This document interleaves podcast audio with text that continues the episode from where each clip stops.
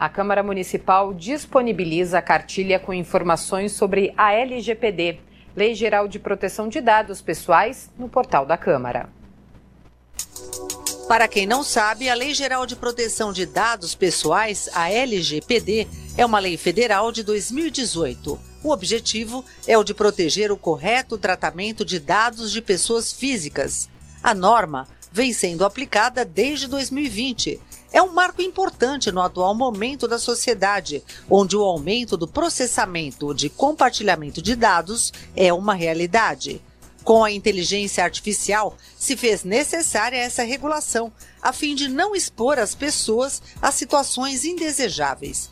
O Brasil se posicionou com relação ao tema em razão da regulamentação europeia. Andréia Raskowski, cartilha LGPD. Foi uma necessidade, então, que o Brasil teve de se adequar ao mundo, né? Protegendo os dados pessoais. Lembrando que a Constituição Federal, ela já previa, na verdade, o direito à intimidade, à privacidade, e essa lei veio garantir especificamente em relação às pessoas naturais, então, o RG, o CPF, uh, o endereço, a, a, foto, dados de saúde, até a forma de andar. Qualquer, qualquer dado que você consiga identificar uma pessoa é considerado dado pessoal. Em todo lugar são pedidos dados e muitas vezes desnecessariamente e são utilizados inclusive por vezes até vendidos. Essa proteção é imprescindível. Demorou dois anos inclusive para entrar em vigor, para dar tempo das empresas,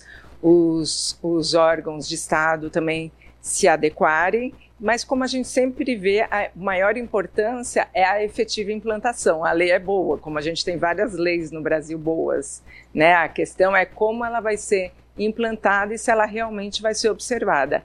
E para isso tem a Agência Nacional de Proteção de Dados, né? Que ela não é exatamente uma autarquia, é um órgão do governo federal que fiscaliza, que foi criado exatamente para fiscalizar a efetiva aplicação dessa lei, inclusive nos casos de eventual vazamento de dados, né? Eles têm poderes de aplicar multa e multas enormes em empresas. A Câmara Municipal de São Paulo não só determinou a aplicação da lei na Casa Legislativa através do ato normativo 1510 de 2021, como exerce papel de extrema importância na informação dos pormenores do que significa e da aplicação dessa lei. A Câmara editou essa cartilha para explicitar o que a lei diz. E a lei federal, ela prevê uma proteção especial com relação aos dados pessoais sensíveis, dados genéticos, dados de saúde, eh, dados de filiação partidária, filiação sindical, que a lei veio a considerar que precisa uma proteção maior